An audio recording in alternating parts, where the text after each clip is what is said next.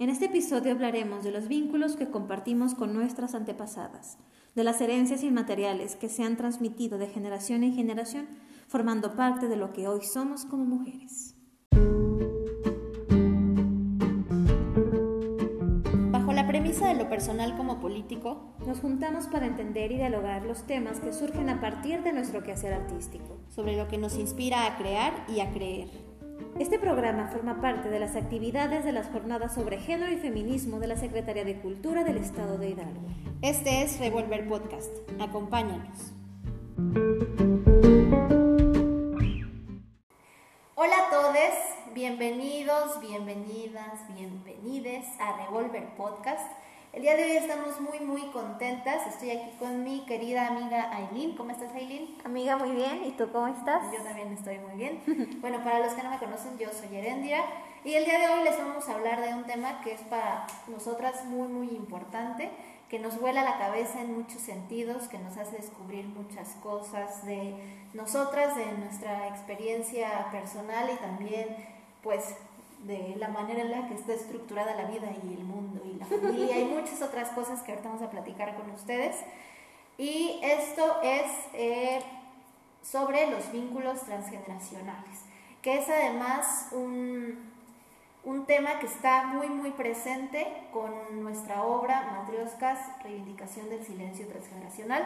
De hecho, pues en su mismo título está incluida esta palabra, lo transgeneracional, porque realmente es la manera en la que nosotros hemos investigado y construido gran parte de esta obra y cuando la vean estoy seguro que se van a dar cuenta de cómo se conectan muchas de las cosas que hoy les vamos a platicar con lo que nosotras quisimos representar escénicamente. Entonces, para empezar, pues lo primero que queremos compartir con ustedes es a qué se refiere lo transgeneracional, porque sabemos que es una palabra que no es como muy común, algo que no estamos... Eh, acostumbradas a, pues, a tener en cuenta como el concepto, así que vamos a partir de ahí para empezar a hablar de este amplio, amplio tema. Exacto. Eh, lo transgeneracional se refiere a aquello material o inmaterial que nos une a las generaciones que no hemos conocido, a los familiares con los que no hemos convivido, a los antepasados cercanos o remotos de los cuales descendemos o nuestros familiares dependieron de sus cuidados. Esto quiere decir que los vínculos transgeneracionales no solamente los tenemos con pues, nuestros familiares de, línea directa, ¿no? sino también con nuestras tías, con las personas que cuidaron a nuestros abuelos, a nuestras abuelas, o incluso con personas que no necesariamente son de nuestra familia, pero que sí se vieron inmiscuidos directamente y de manera muy importante en su crianza, en su cuidado, en su educación. Exacto. Y aquí pues se rompe además la idea de que pues tenemos que ser cuidados únicamente por nuestro padre y nuestra madre, porque sabemos que en muchos casos pues no ha sido así, sino que la educación ha dependido, pues como bien decías, de sus abuelos o incluso en, en ocasiones en las que estas figuras no han podido estar presentes, han sido hasta pues cargo de, de sus hermanos, ¿no? De tíos. De tíos o como dices, de, de personas que no tienen nada que ver con su familia porque pues la familia tenía que salir a trabajar o porque estaban ausentes, entonces pues llegaban terceras personas a tener que cumplir con este rol de cuidado. Pero como sea, a final de cuentas, todos hemos tenido a alguien que ha estado ahí y que nos ha educado en nuestros primeros años de vida. Por lo que, como decíamos, todos tenemos estos vínculos transgeneracionales y estos vínculos los podemos entender no solamente desde la parte genética, que obviamente está presente y que nos conecta no solamente con estas generaciones cercanas, sino con generaciones de, no sé, todo nuestro linaje. Exactamente, ¿no? Y eso de por sí, imagínense o sea, la cantidad de información que compartimos a través de nuestro ADN con todas esas personas. A mí me parece impresionante ponernos a pensar en eso, ¿no? Que compartimos la misma información genética que las mujeres que estaban cinco líneas de nuestra generación atrás, ¿no? Eso se me hace impresionante. Pero, por otro lado, también se hereda toda la parte cultural, ¿no? Toda esta manera en que les enseñaron a nuestros antepasados a hacer, a conducirse por sus vidas, es algo que inevitablemente también se ha ido transmitiendo. Exacto. Y tanto una cuestión de personalidad como, como cómo nos enfrentamos al mundo, cómo solucionamos problemas, cómo elegimos a nuestra pareja, cómo elegimos nuestra profesión y por qué hacemos estas eh, elecciones, muchas veces está fuertemente influido por esos vínculos transgeneracionales. En muchas ocasiones esas elecciones son el mismo vínculo transgeneracional, el mismo, la misma decisión que ha tomado mi madre y su madre y su madre. Entonces eh, es muy importante ¿no? identificar, identificar que, cuál es el vínculo, cuál es la decisión que estamos tomando que viene de años, ¿no? Tomándose. Sí, ¿no? Porque ese es el tema con todo esto que son cosas que están, pero que no somos conscientes. Que no sabemos que, existen en nosotros, ¿no? Y que las estamos eh, pues efectuando día con día y con día y que hacerlas es, trae un montón de consecuencias para nuestras vidas que creemos que es cualquier cosa, pero la verdad es que no. Sí, y además tiene mucho que ver con que pues digo, si de por sí a duras penas tenemos una buena comunicación a veces con nuestros padres, mm. ahora imagínate con nuestros abuelos o con personas que ni siquiera conocemos, ¿no? Entonces, pues ahí sí es por eso más complicado que nosotros podamos ser conscientes de qué cosas vienen desde historias pasadas. Y bueno, toda esta idea de que venimos al mundo con acontecimientos que nosotros no vivimos es algo que no acaba de surgir ahorita, o sea, no es un tema del que se hable recientemente, sino que ha estado presente a lo largo de la historia en muchas culturas, además, ¿no? Por ejemplo, nosotras, que ambas estudiamos teatro, lo primero que nos empezaron a enseñar fue toda la mitología griega, ¿no? Exacto. A revisar las tragedias, etcétera, y algo que era muy común dentro de esta cultura y que se reflejaba sobre todo en los personajes trágicos, era que tenían que hacerse cargo en sus historias, en sus destinos, de decisiones que muchas veces sus padres o sus abuelos habían tomado, ¿no? Y que entonces había ahí este gran error trágico que ellos tenían que expiar, y en ocasiones no solo ellos, ¿no? Sino también su descendencia, ¿no? Exacto. Está como muy marcada esta idea de que la tercera o cuarta generación es cuando finalmente se acaba como limpiando, por así decirlo. Se reivindica el honor de la familia. Lo que, lo que sea que hicieron mal, ¿no? Y también, pues, por ejemplo, en, en la cultura católica, nosotras que además fuimos bautizadas como católicas, nos enseñaron que nosotros nacemos también ya con un pecado original. Un bebecito también. Que ahí está más cañón porque ni siquiera es algo que hicieron nuestros papás, ¿no? Que nos cargan desde Adán y Eva y más allá como de toda esta idea mística mágica del destino y de que pues nace así como por arte de magia. La transmisión. La realidad es que como individuos pues existe ya un impulso por transmitir, ¿no? Desde nuestra parte psíquica hay una pulsión de conservación y de continuidad de nuestra, eh, pues desde todo lo que somos, de nuestras costumbres, porque existe esta necesidad por conservar, ¿no? por perpetuar, por dejar mi legado. Exacto. Y es algo que humanamente está en nosotros, ¿no? Como eh, de la generación que seamos, del tiempo que seamos, ha existido y existirá siempre este impulso por darle al otro un poco de nosotros. Exactamente. Y esto no necesariamente tiene que darse con hijos, no necesariamente tienes que tener hijos para querer perpetuar ¿no? tu legado Puede ser con personas a las que tú cuides, con personas con las que tú convivas y les transmitas un poco de, lo que tú eres, de tus conocimientos, de, de, todo esto. Pueden ser tus hermanos, pueden ser em, hijos de tus amigos, pueden ser incluso personas que no están relacionadas ¿no? familiarmente contigo. Así es. Esto concreta en sí todo un sistema de reglas y además muy importante para el tema que estamos tocando, de las funciones que tiene cada miembro y de cómo se reparten los roles dentro de una familia, ¿no? Es decir, también una de las cosas que más nos cuestionamos, por ejemplo, en Matrioscas, es cómo hay de pronto una idea de manera social pensada para lo que tiene que ser una madre, ¿no? o sea, de, de, las cosas con las que tiene que cumplir una madre y una buena mujer. Exacto. Este, y que además, o sea, teniendo en cuenta como esta construcción que se hace de manera interna en cada familia, pues a cada una le enseñan a ser madre de manera bien diferente, ¿no? Y esto también aplica para los padres, obviamente, ¿no? A pesar de que pues haya siempre una mujer que, que da luz, que permite que pues haya descendencia, pues también le enseña a partir de su cuidado al hijo como hombre la manera en que éste a su vez ejerce su paternidad, ¿no? Entonces es, es creo que importante para poder hablar de lo que sigue, tener en cuenta que todos tenemos ese algo que cargamos y ese algo que vamos a intentar transmitir, transmitir en algún momento con sea.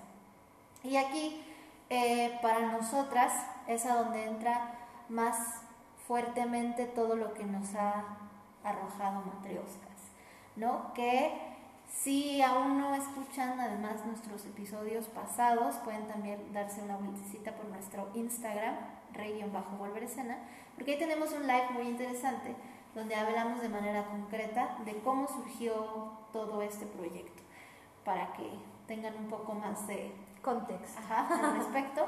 Pero concretamente en lo que concierne este tema, pues para nosotros fue darnos cuenta hace un par de años, en el 2018, eh, hay algunas cosas que estábamos haciendo y que después pues cuando empezamos a platicar de, de, nosotras, de nuestras mamás, de nuestras abuelas, cuando nos pusimos también a platicar un poquito con ellas, nos dimos cuenta de que estábamos haciendo lo mismito. Y peor aún, cosas que nosotras no podíamos creer ni entender de ellas. Exacto, ¿no?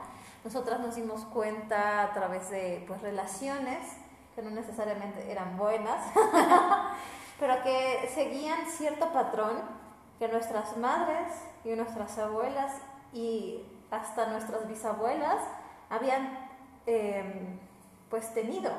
Entonces para nosotros era completamente pues sorprendente, increíble y hasta cierto punto triste que fuera algo que no se solucionó en su, eh, no se solucionó en su momento y que teníamos que cargarlo hasta nosotras, ¿no?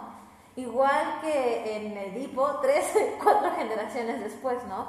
Entonces, eh, Matrioscas es eh, el resultado de, de, esta toma de conciencia de estos vínculos transgeneracionales, de cómo nosotras eh, eh, estamos conscientes de que no queremos repetirlo, esperamos en verdad no repetirlos.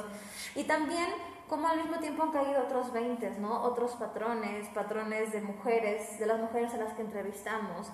Y cómo esto forma parte de nuestra vida más allá de lo que vemos. Y justo eso es lo inquietante, la, lo poco que conocemos, nuestras vidas, las vidas de nuestras madres, y muchas veces justo porque ya no están, ¿no? Y creo que eso puede llegar a ser una, pues una gran complicación.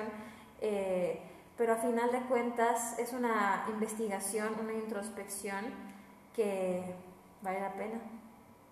Sí, sí, porque, bueno, yo pienso además que no es como eh, ya un hecho que, que, tengamos que cambiar esas historias, ¿no? Yo creo que más bien es muy interesante y revelador hacer conciencia de, de qué cosas nos han heredado y si realmente queremos eso, ¿no? También hay una bella frase que dice, el que no conoce su historia está condenado a repetirla. Y aunque en muchas ocasiones aplica literalmente a la historia, creo que en este caso también, aplica.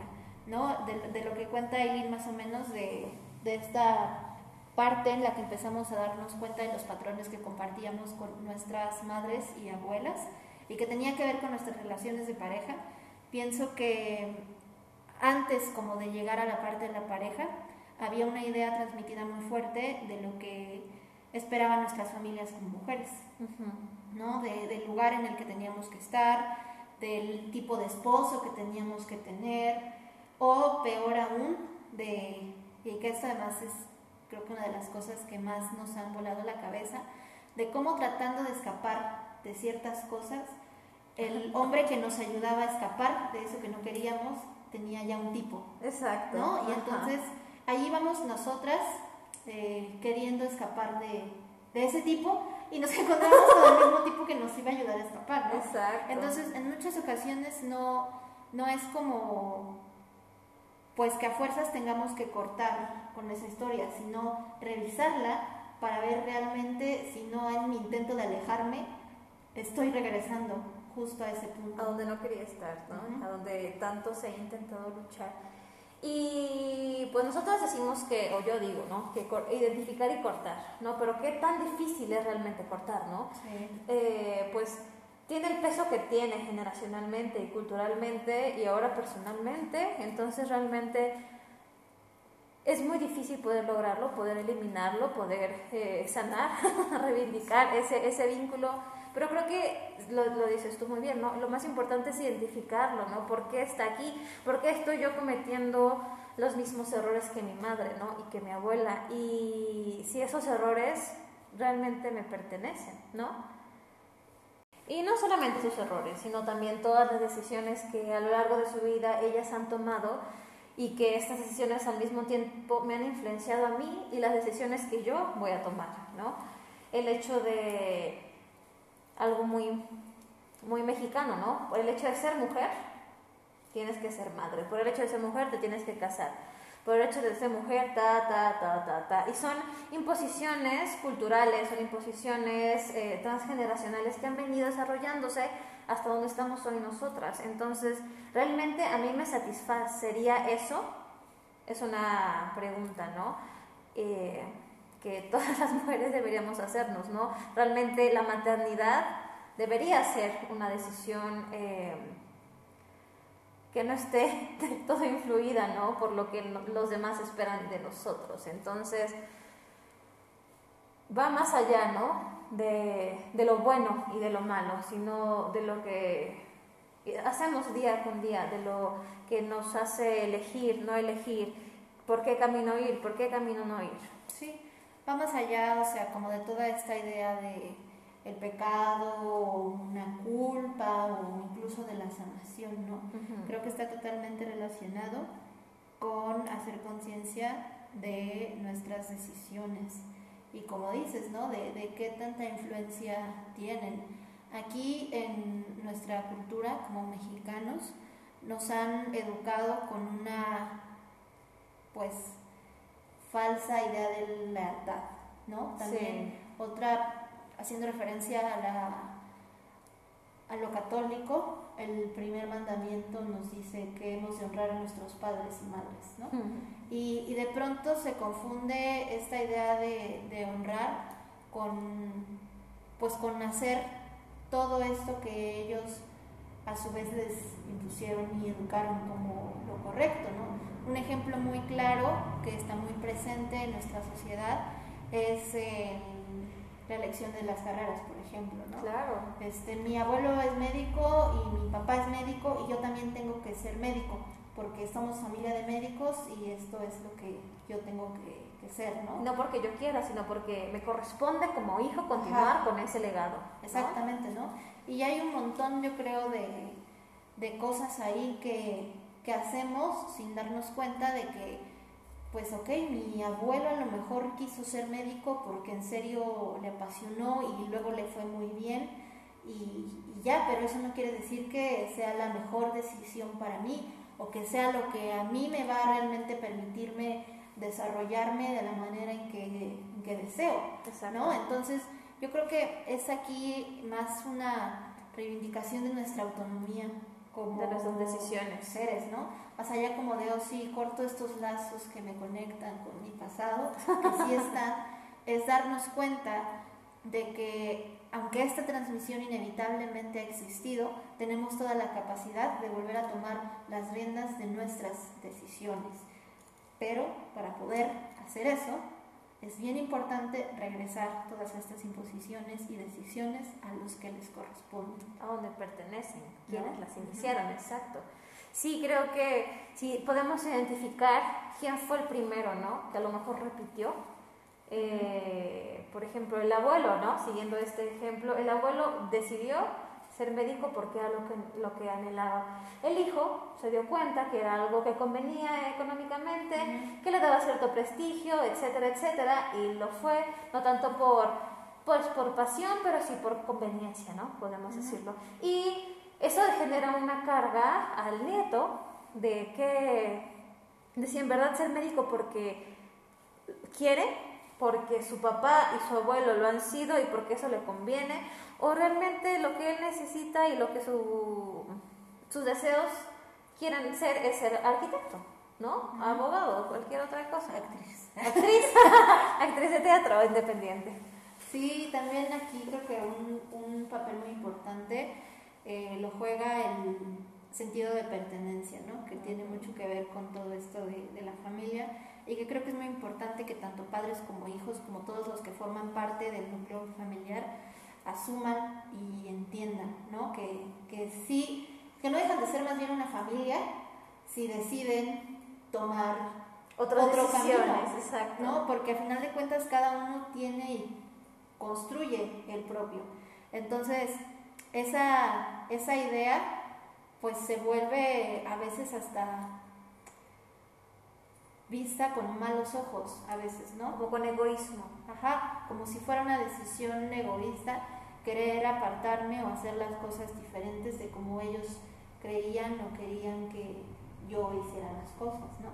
Hablando en concreto de nuestras experiencias, hasta de nuestras carreras, ¿no? Ujú.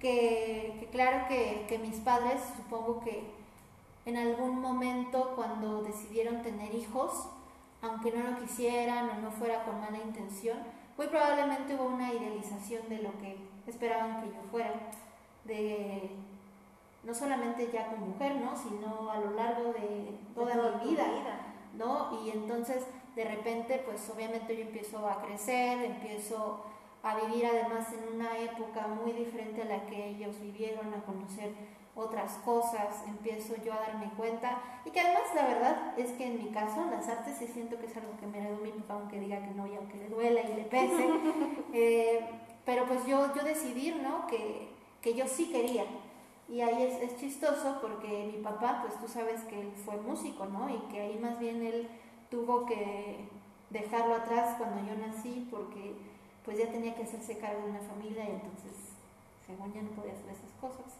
Sí. Entonces, pues yo sí estoy decidiendo volver a tomar esta, esta inclinación artística y decidir que sí quiero que sea mi vida, ¿no? Decidir que sí quiero totalmente dedicarme a ella, más allá de que me digan, pues que igual no me va a traer el nivel económico que mi papá quisiera, que aún así yo eh, no coincido del todo. Pero, pues bueno, ¿no? Es ahí como el, el, el, momento de que yo decido, ok, sé que igual y mi papá no es el más feliz o, o se va a preocupar porque yo estoy tomando estas decisiones que cree que no son las mejores para mí, pero yo debo hacerme cargo de ellas, ¿no? Exacto. Yo ya estoy en el momento de soltar, ahora sí que, que cortar con... Con las pues, expectativas. con- ajá, que, que ellos esperaban, tomar mis propias decisiones y hacerme cargo de mi propio destino. Exacto. Aparte algo eh, interesante es que tu padre, ¿no? Tiene este, tuvo, tiene estas inclinaciones artísticas, tú, Ajá. tú también las tienes, ¿no? Él las cortó por el deber, por la economía, por un montón de situaciones y tú sí eres la que decide irse por ese camino. También ahí hay una reivindicación de un deseo, Sí, claro, ¿no? ¿no? Y lo- de una manera más positiva, ¿no? Porque es un deseo tuyo, muy personal, que fue transmitido, pero que tú reconoces como tuyo. Sí, claro, ¿no? Sería muy distinto decir voy a ser artista porque mi papá no pudo. Exacto. Eso sí sería lo que estamos, lo que hemos comentado hace rato, ¿no? El, el- la transmisión de algo que tal vez no, no sea nuestro, ¿no? Sí, que no nos que no pertenezca pertenece a a nuestros ideales, a nuestros deseos, a lo que queramos hacer con nuestras vidas, ¿no? Y igual hay que, bueno, nosotras, ¿no? Eh, proponemos, ¿no? Deshacer- des- deshacernos de esta idea de que honrar a nuestros padres es eh, buscar la manera de hacerlos felices, a como de lugar, dejando a un lado nuestra propia felicidad, dejando a un lado los caminos que queremos recorrer, dejando a un lado mil cosas que ellos pueden no necesariamente traerles, eh, pues, entre que felicidad, entre que... Cumplimiento de Ajá. expectativas, ¿no? Y es algo muy católico, algo muy mexicano el deber, ¿no? El querer honrar a tus padres al A través de la repetición. a través de la repetición y no honrándote a ti mismo, ¿no? Porque honrándolos a ellos, tomando decisiones que ellos los, los hacen felices, pero ¿dónde queda, no? Tu camino, tu vida, tu propia felicidad. Sí, creo que ya aterrizándonos en la actualidad, ya dejando un poco de lado las generaciones antiquísimas en nuestra familia, es una idea y un comportamiento a veces bien choqueante siento que para nuestros padres, ¿no? Porque es visto exactamente como darles la espalda, ¿no? Como que hay una parte que, que corta pero de mala manera, ¿no? Y, y específicamente eh, también regresando con, con matrioscas, yo siento, o al menos es lo que sucede en mi historia personal, que es aún más fuerte para mi mamá, ¿no? Que, que, de pronto yo le dé como la espalda o que acepte no hacer ciertas cosas que ella esperaba que yo hiciera o decidiera. Y, y es muy duro porque también culturalmente como mujeres, la manera en la que les han enseñado a, a asumir ese rol tiene mucho que ver con dar su vida por el otro, ¿no? Y que es uno de los temas que más tocamos en Matrioscas, ¿no? Que, que tiene todo que ver con esta leyenda, con cómo, pues, se parte esta matriosca y se saca todo para que el otro pueda existir, ¿no? Para que el otro pueda ser. Y es algo con lo que culturalmente también educaron a nuestras madres, ¿no? Yo vivo y soy me completo como mujer por ti, por a través de ti, ¿no? Vivo a través de ti y si a ti te va bien, yo voy a ser feliz y si tú te realizas, yo voy a estar bien. Entonces, siento que para ellas es aún más fuerte porque entonces, a pesar de que tampoco es como algo que tengan conscientemente, eh, pues sienten quizás una especie de traición de nuestra parte cuando no replicamos la manera de vivir eh, nuestro ser mujeres, vivir a veces también la maternidad, como ellas les enseñaron. Y regresando a, nuestra obra, a Matrioscas, nosotras, eh, pues a través de muchos testimonios logramos identificar justo estos, estos patrones de comportamiento que tanto nuestras madres como otras mujeres han tenido sobre lo que significa ¿no? ser mujer, ser madre, ser esposa y que no necesariamente han sido pues los que más beneficios les han traído a sus vidas, los que no las han hecho felices, los que no las han eh, hecho sentir plenas como mujeres. Entonces, en Matrioscas nosotros las, nosotras las, lo hemos eh, identificado, lo hemos puesto, lo hemos analizado y lo vamos a representar, porque son conductas que no deben repetirse, ¿no? son conductas que necesitan parar porque no traen nada bueno y sé que si se repiten, seguirán trayendo cosas negativas para, para nosotras como mujeres. Nosotras por eso queremos, y por eso hablamos de la reivindicación, ¿no? Para poder reivindicar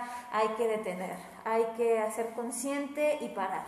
En este momento sí queremos parar. Cuando hablamos de, de todas estas situaciones, de todas estas conductas que se desarrollan en Matrioska, sí creemos que es oportuno, necesario y detener, detener para que nuestra generación y las generaciones que siguen de nosotras tengan una diferente eh, manera de ver la maternidad, de ver el matrimonio, de verte a ti misma como mujer.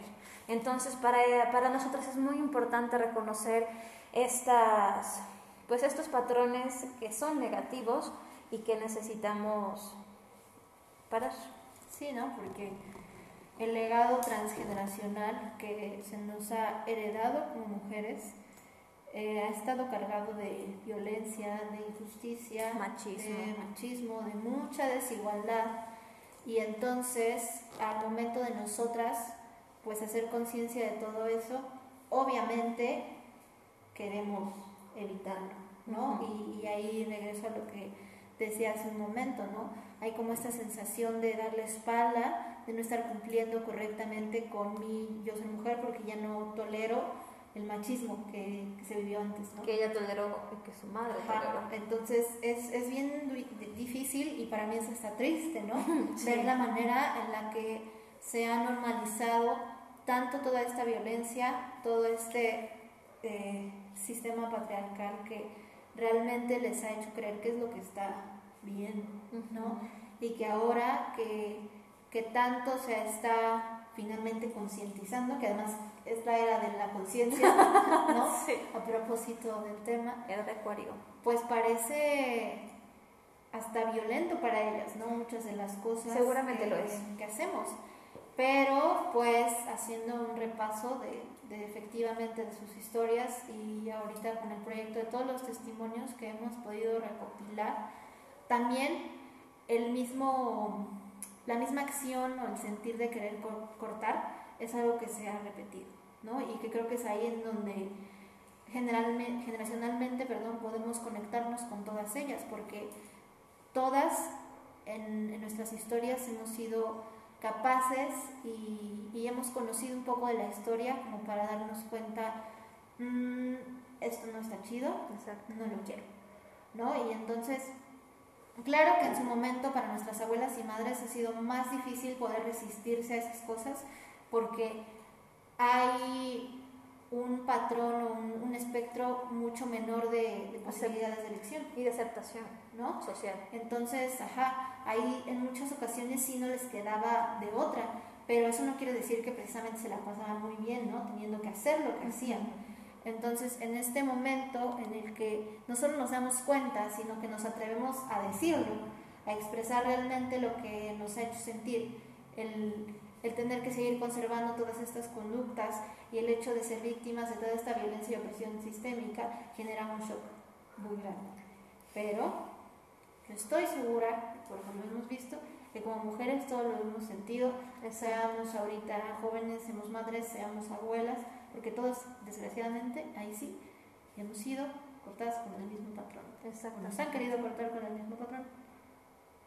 Y así como nosotras queremos cortar ¿no? con estos estereotipos, queremos dejar de, de seguir ¿no? con las mismas historias de violencia y de machismo, nuestras madres y nuestras abuelas en sus tiempos también quisieron cortar ¿no? con lo que pudieron, con las historias que les tocaban. Y ellas también hicieron lo que pudieron, ¿no? con las herramientas que tuvieron, con, en cierta medida, eh, pues, como les dejaron, ¿no? La, la sociedad en la que vivieron. Pero las mujeres a lo largo de la historia hemos resistido, hemos resistido de la manera en la que hemos podido y con lo que hemos tenido, con las herramientas que nos hemos eh, hecho y con las que también nuestro, el sistema nos ha permitido eh, pues, pues proceder. Entonces no es algo que hayamos iniciado nosotras, ¿no? La resistencia eh, feminista no es lo que se nos ocurrió a nosotras, sino lleva años y años y generaciones gestándose. Simplemente nosotras somos el resultado de todas ellas, ¿no? Tanto biológicamente como culturalmente. Sí, como dice el poema de Rupi em, soy el producto de todos los ancestros uniéndose y decidiendo qué historias son las que necesitan ser contadas. Ah, sí. Algo así, en traducción. Ajá. Sí, pues es lo que nosotros más nos ha importado hacer con este bello proyecto que esperamos sigan. Y ya para cerrar con este tema que nos ha dado tanto para hablar y para pensar a nosotras, queremos también pues cerrar diciendo que desde nuestro punto de vista no hay mejor manera de lograr hacer las paces y soltar toda esta herencia de decisiones que hemos venido cargando, que con también el agradecimiento. Exacto. ¿No? Que con poder observar a mi abuela y, y decir, agradezco y honro infinitamente todo lo que tú tuviste que pasar, todo lo que tuviste que vivir, todas las decisiones que tuviste que tomar, porque a final de cuentas eso es lo que me dio a mí la vida. Y no hay mejor manera de honrarte o de agradecerte por todo eso que honrando también mi propia vida. Que decidiendo por mí misma. Exacto. Que tomando en mis manos mi destino, que haciéndome responsable de mis cosas. Y por otro lado, pues permitiéndome vivir todo eso que tú no pudiste. Decir todo eso que tú no pudiste. ¿no? No solamente como que pues intentas suplir porque desgraciadamente pues esas historias ya, ya se han vivido, ¿no? Y es algo que a nosotras nos ha pesado, a mí me ha pesado mucho en este proceso, Mucho. Pensar que a pesar de que estamos haciendo todo esto por ellas, por otro lado, pues sus caminos ya, ya se tomaron, ¿no? Y no nos queda más que, que poder regresarles, que ofrendarles un poco de, de esto que nosotros hacemos a través de las posibilidades y de las oportunidades que hoy tenemos. Sí, porque si liberamos a una, se liberan todas. Entonces, así es nuestro, este es nuestro deber para con nosotras mismas, las que estuvieron atrás y las que vienen. Pues sí, al final de cuentas no es como que les vengamos a dar este lecciones de vida o clases de superación personal, ni nada por el estilo. O sea, también por eso es que a nosotras nos completa en tantos sentidos este trabajo con el colectivo de Revolver, porque pues siempre nos conecta con nosotras, ¿no? Con nuestra parte personal, no solamente artística, que nos toca directamente nuestra experiencia de vida. Y desde ahí es que también les hablamos, ¿no? Desde el poder observar a lo largo de este proceso todo lo que nos ha revelado a nosotras. Y por eso es que les hacemos también a ustedes esa invitación, que como siempre pues es opcional. Muy amorosa, con mucho respeto. Claro que sí.